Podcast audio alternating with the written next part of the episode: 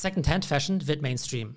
Secondhand-Fashion gibt es zwar schon ziemlich lange, aber gerade jetzt hebt der Markt so richtig ab, vor allem im Premium- und Luxussegment. Die Vorteile, die liegen ja auf der Hand. Man kann eben gebrauchte Artikel kaufen und verkaufen.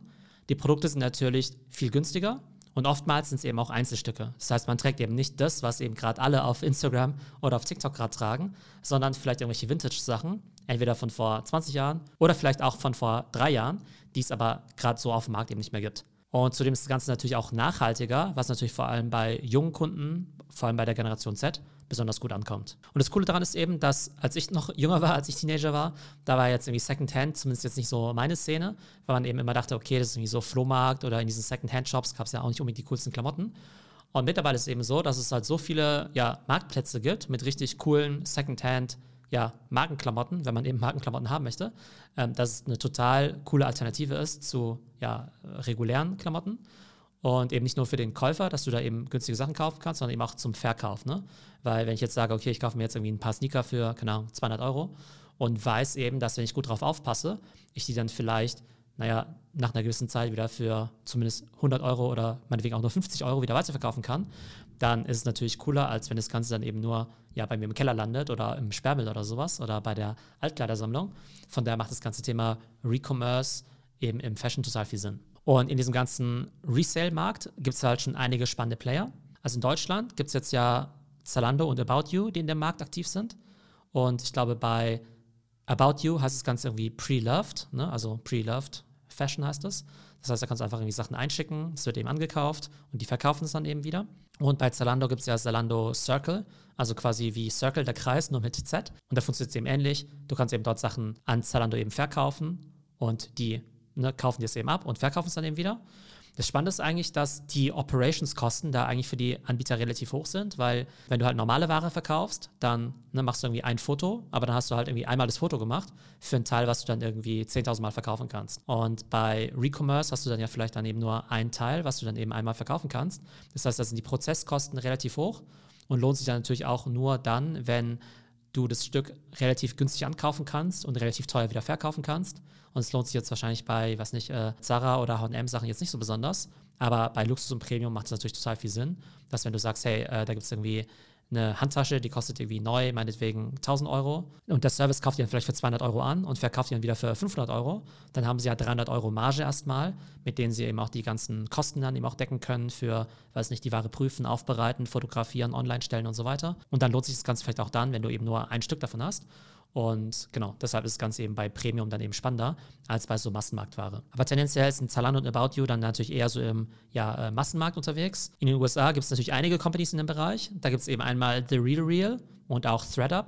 Die sind beide schon an der Börse und eben auch Milliarden von Dollar wert. Und ganz spannend finde ich eben auch Depop.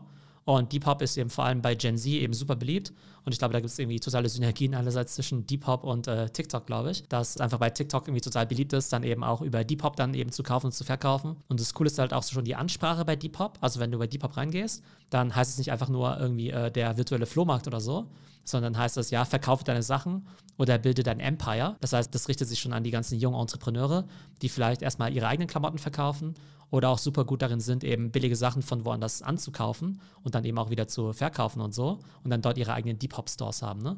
Also das ist eben auch total cool, dass du bei Depop dann eher so ja, ein Marketplace hast, genau, wo du dann eben deinen eigenen Second-Hand-Laden eben aufmachen kannst, wohingegen die anderen Services ja eher Ankaufsservices sind, die eigentlich selber verkaufen wollen an den Endkunden und dann eben von anderen Endkunden eben günstig ankaufen. Also einfach mal Depop runterladen, super coole App. Und in Frankreich gibt es eben auch einen großen Player und zwar Vestia Kollektiv. Und Vestia Kollektiv hat eben kürzlich 216 Millionen Dollar geraced und die sind jetzt eben auch ein Unicorn, also über eine Milliarde wert. Und das Spannende ist eben, dass die eben auch natürlich die ganzen Luxushandtaschen und Schuhe und so weiter eben haben. Aber die wollen jetzt neben ihrer eigenen Plattform eben auch noch mit Luxusbrands zusammenarbeiten und es denen eben ermöglichen, eigene Buyback-Programme zu starten. Ne? Also, dass eben Luxusmarken auch ankaufen können. Und bei Vestia Kollektiv ist jetzt unter anderem auch Kering beteiligt.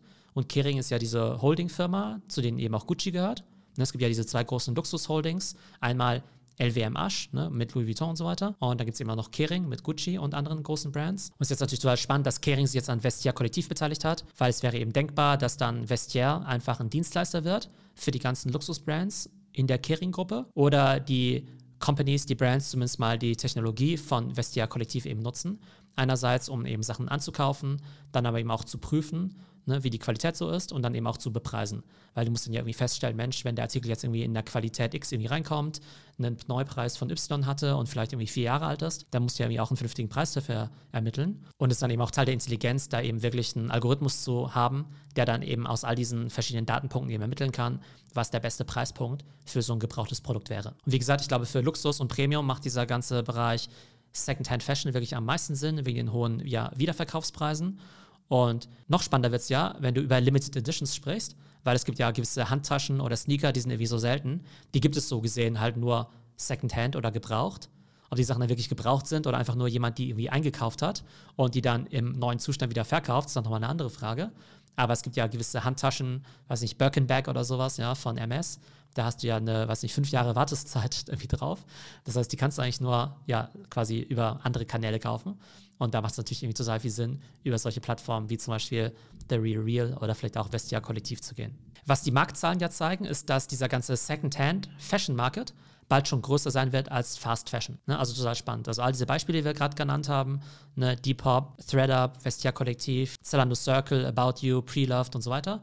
Wenn man das alles mal zusammennimmt, wird es eben größer sein in ein paar Jahren als irgendwie H&M, Zara, Uniqlo und so weiter. Das heißt auf jeden Fall ein riesiger Trend. Daher eben auch meine Prediction. Also Secondhand Fashion wird schon bald größer sein als Fast Fashion, ich glaube in zwei oder drei Jahren. Und ich denke, für Konsumenten wird eben Secondhand dann genauso normal sein, wie sich eben neue Fashion aus dem Store eben zu kaufen. Und jede große Brand und jede Fashion-Plattform wird in den Bereich einsteigen. Ne? Das heißt, wenn wir heute eben Zalando und About You sehen, dann kann ich mir sehr gut vorstellen, dass alle anderen Fashion-Plattformen, wie MyTheresa zum Beispiel im Luxury-Bereich oder auch Bräuninger, Engelhorn und so weiter, die werden eben auch alle Secondhand-Fashion anbieten. Und alle großen Brands wie Louis Vuitton, Gucci, Polo Ralph Lauren, Tommy Hilfiger und so weiter, da bin ich mir auch relativ sicher, dass die in Zukunft Secondhand-Fashion anbieten werden. So, das war unsere Folge für heute.